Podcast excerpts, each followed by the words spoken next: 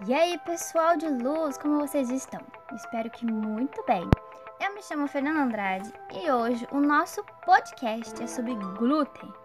Vilão ou mocinho? O que, que tu acha?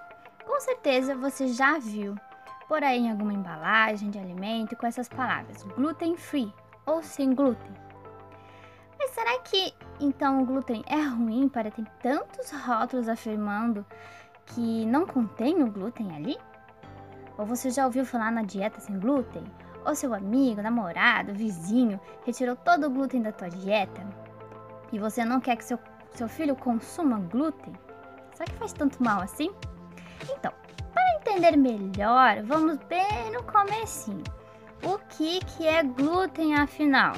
Você sabe o que é glúten?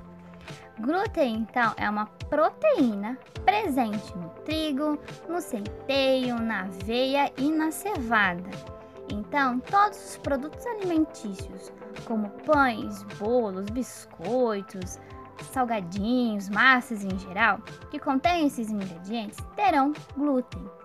O glúten, além de ser uma proteína, ela serve para dar uma textura nessas massas. Por isso que o trigo é o alimento mais utilizado no mundo. Mas de alguns anos para cá, a medicina, a nutrição estão se aperfeiçoando e obtendo novos resultados para a nossa saúde. E o glúten é uma dessas modalidades. Como assim? Está tendo cada vez mais relatos de pessoas sensíveis e até alérgicas ao glúten. Como no caso da lactose, que outro podcast que eu comentei sobre a lactose é do mesmo estilo, tá cada vez mais aumentando as pessoas sensíveis a esse estilo de, de, de glúten, a, a lactose. Só que vem as dúvidas se realmente faz bem ou não, porque cada um fala uma coisa. Então aqui é isso que é o meu objetivo, tirar as suas dúvidas.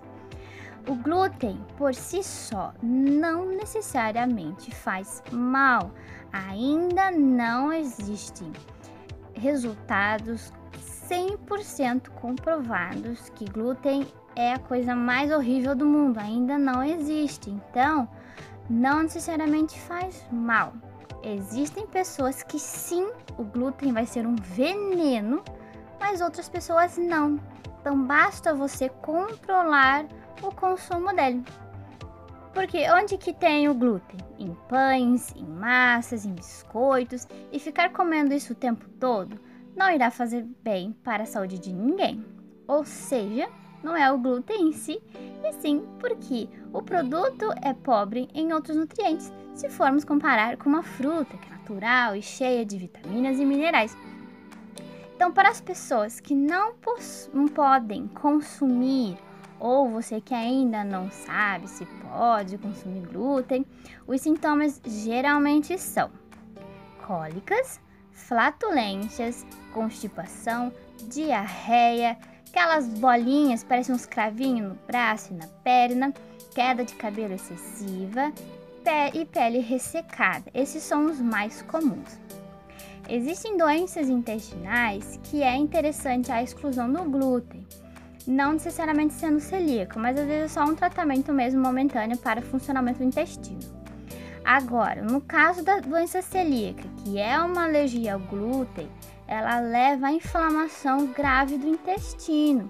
Aí sim, nesse caso, o glúten jamais exclui da sua vida bem como outras doenças inflamatórias intestinais, como doença de Crohn, retocolite ulcerativa e até no autismo. Então, também no autismo, nós utilizamos a exclusão de glúten.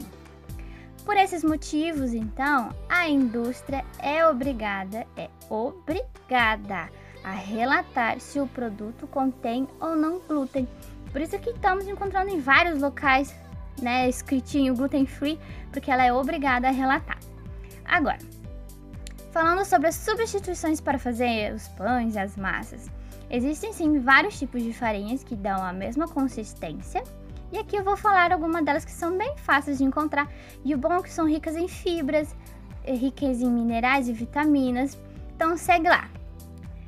Temos a farinha de arroz, a farinha ou farelo de quinoa, temos a farinha de soja, farinha de linhaça, fécula de batata, polvilho doce e azedo, farinha de amêndoa, farinha de sorgo, farinha de grão de bico e farinha ou farelo de aveia sem glúten.